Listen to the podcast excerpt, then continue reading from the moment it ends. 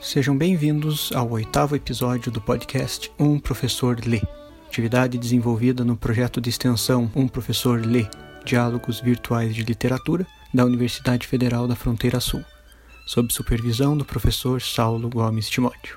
No programa de hoje, continuaremos o assunto do podcast anterior sobre o gênero dramático, observando um pouco da obra de três autores brasileiros do século XX, muito diferentes entre si, mas todos já fazem parte da nossa cultura geral. Espero que gostem e podem postar suas dúvidas, críticas e sugestões nos comentários abaixo. Usem e compartilhem a hashtag Um Professor Lê.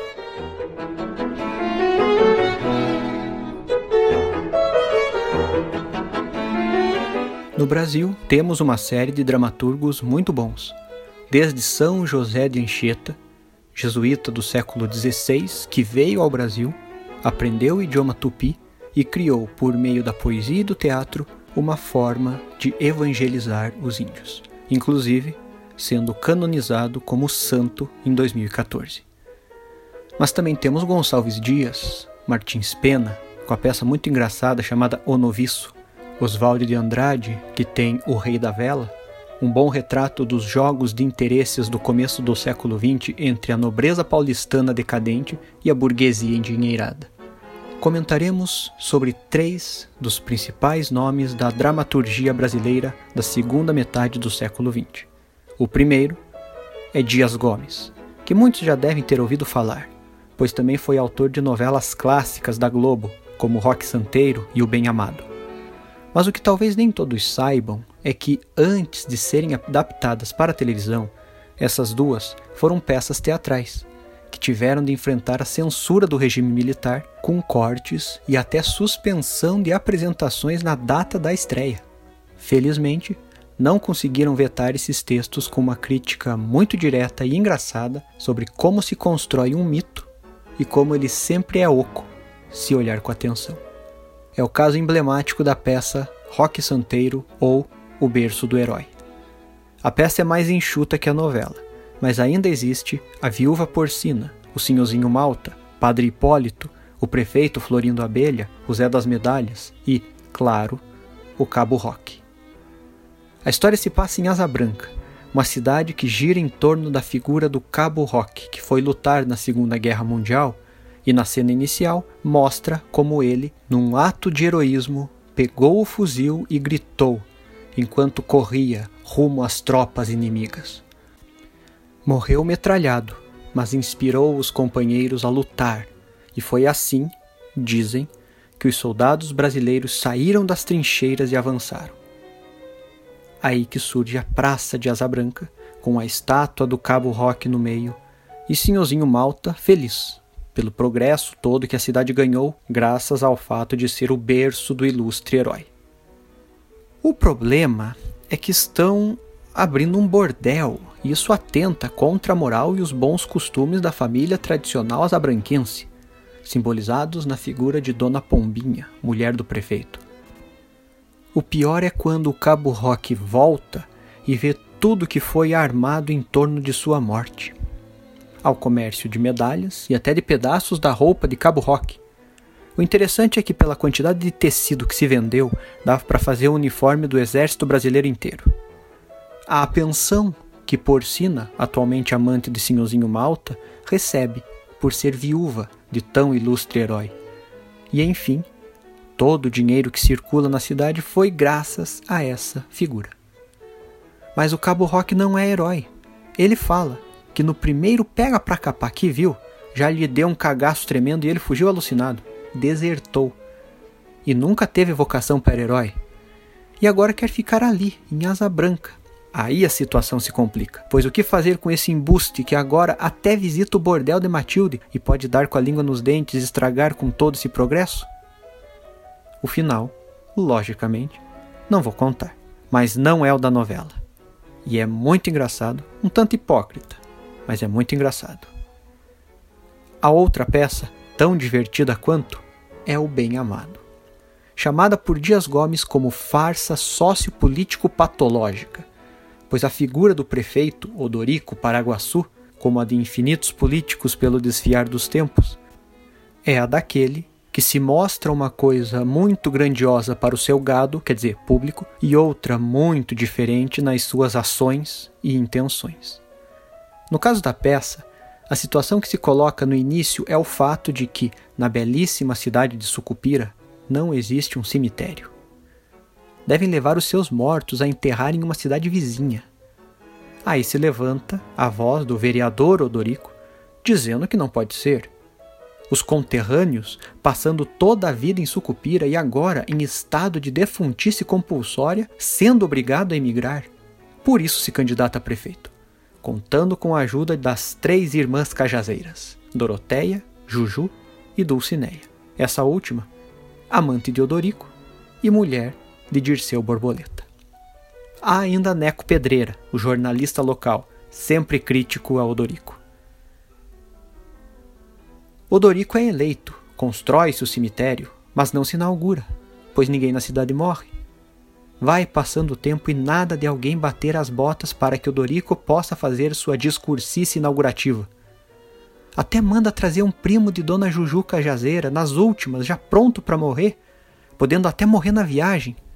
Aí Odorico já ataca. Morrer na viagem não pode, tem de morrer aqui. Podem mandar o corpo de volta. O problema é que, tomando as águas de Sucupira, o primo fica bom de novo. Aí chama um cangaceiro, com mais de 300 mortes nas costas, chamado Zeca Diabo, para ser o delegado da cidade, com carta branca para sacudir a marreta, sem nem precisar de surpresa, medo ou violenta emoção. Pois parece que vai matar o jornalista, que chamou Zeca Diabo de cangaceiro, mas acaba que não. Foi no jornal, mas foi para dar entrevista de sua vida. Além disso, Zeca Diabo se regenerou e diz que não quer mais matar ninguém. E assim, Odorico vai tentando emplacar uma morte, jogando uns contra os outros para que o maldito, ou melhor, bendito cemitério seja inaugurado. Até que de repente acontece. O final que, claro, vamos ter de ler para ver.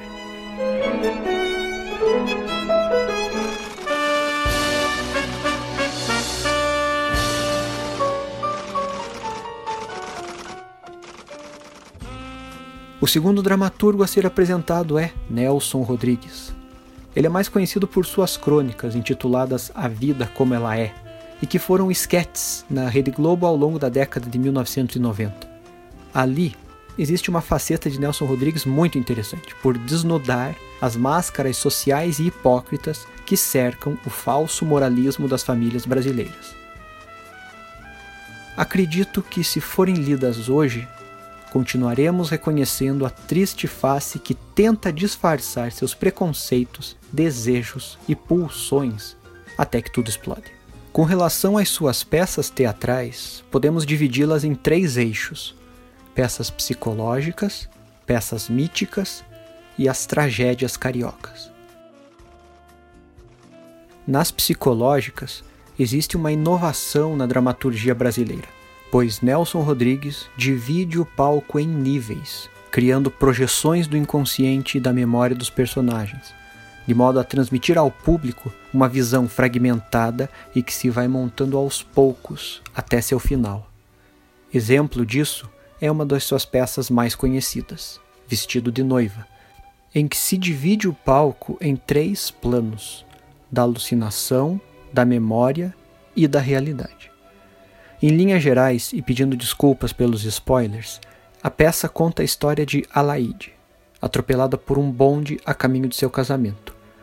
Vestida de noiva, é atendida no hospital e tenta sobreviver. Isso vai acontecendo no plano da realidade. Paralelo a isso, vamos descobrindo que ela vai casar com Pedro, que era o namorado da irmã, criando uma série de ressentimentos e rancores que vão sendo deslindados no plano da memória. Também descobrimos que a Laide encontrou um diário de uma cocote do início do século XX chamada Madame Clessy, que se encontrava com homens e não se prendia a amarras sociais. E Madame Clessy aparece a Alaide no plano da alucinação, como uma forma de Alaide compreender o que aconteceu com ela no dia do seu casamento. Nas discussões que tinha com a irmã, com a briga que tiveram no dia do casamento, inclusive com as ameaças que Lúcia, a irmã, faz a Alaide, dizendo que não daria a ela um dia de paz se ela se casasse com Pedro, sugerindo, inclusive, que mesmo no dia do casamento era possível a noiva morrer. Pois o leitor ou o público vai compreendendo isso, montando as peças até que, infelizmente, Alaide morre. Então o plano da realidade se ilumina e vemos Lúcia, vestida de noiva, se preparando para o casamento com Pedro. E o final, afinal, terá de ser lido ou assistido, se tiverem a oportunidade. Outra peça que marca bem o estilo de Nelson Rodrigues é a tragédia carioca intitulada O Beijo no Asfalto, com todas as questões de rancores familiares, amores reprimidos e um final mais do que surpreendente. A história gira em torno de Arandir, um homem que presencia um acidente de trânsito e, diante da agonia do rapaz atropelado, lhe dá um beijo na boca. A partir disso, ele enfrenta duas situações que se vão entretecendo. A primeira é com o delegado Cunha e os investigadores, que vão fazendo piadinhas enquanto tentam entender as razões de Arandir para beijar o rapaz. A outra é em casa, tentando se explicar para Selminha, sua esposa, além de Dália, a cunhada, e Aprígio, o sogro, que parece nutrir um ódio pelo genro.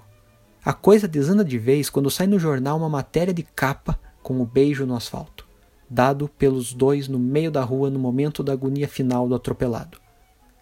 Enfim, sem entregar muito, Arandir vai aos poucos tentando explicar, embora ninguém ouça, que foi o último pedido do rapaz, um beijo.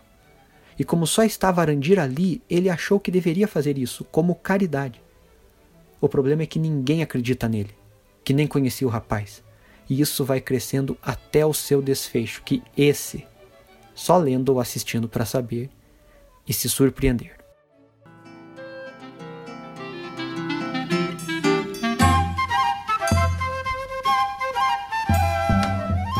Por fim, como terceiro nome, Ariano Suassuna traz em sua obra dramática uma atmosfera do sertão nordestino, da cultura popular.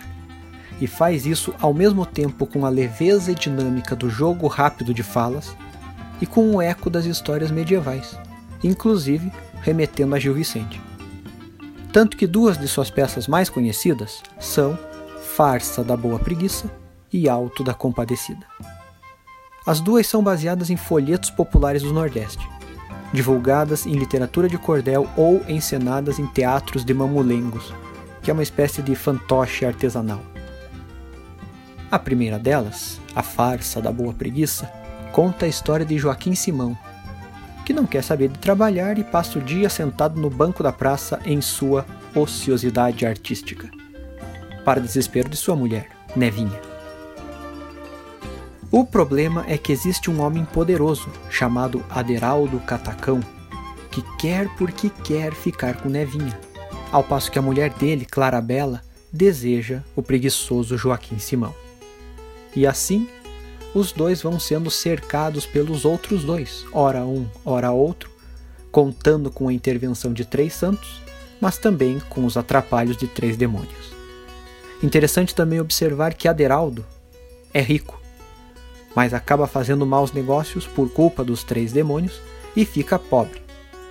Mas na sequência, consegue recuperar seu dinheiro e contrata Joaquim Simão por seu empregado. Tudo isso funciona como alegorias do desprendimento das coisas materiais, apresentado com as roupas da boa preguiça e da riqueza que não tem sossego e que nem visita a mãe para ela não visitar de volta.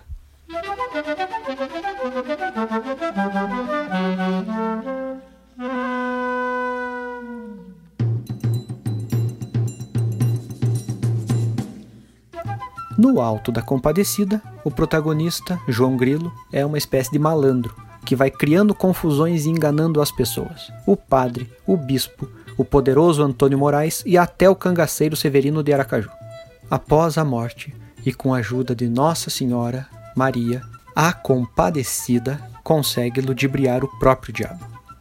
É interessante perceber nessas peças o jogo de bem e mal que se estabelece parecido com o Alto da Barca do Inferno de Gil Vicente. Mas Ariano Suassuna insere um humor ligeiro, inclusive mostrando que, mesmo os personagens carregando alguns pecados, como a preguiça de Joaquim Simão ou a patifaria de João Grilo, é mais devido às circunstâncias do que propriamente um desvio de caráter.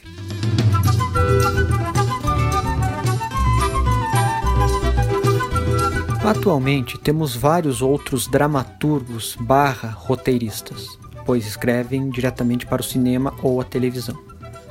Aí temos nomes como Maria Adelaide Amaral, Benedito Rui Barbosa, Manuela Dias, também a Maria Clara Machado, que escreveu diversas peças de teatro infantil, como Pluft o Fantasminha.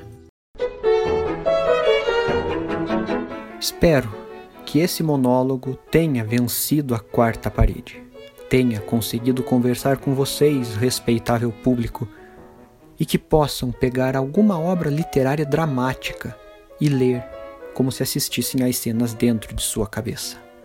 Bom espetáculo!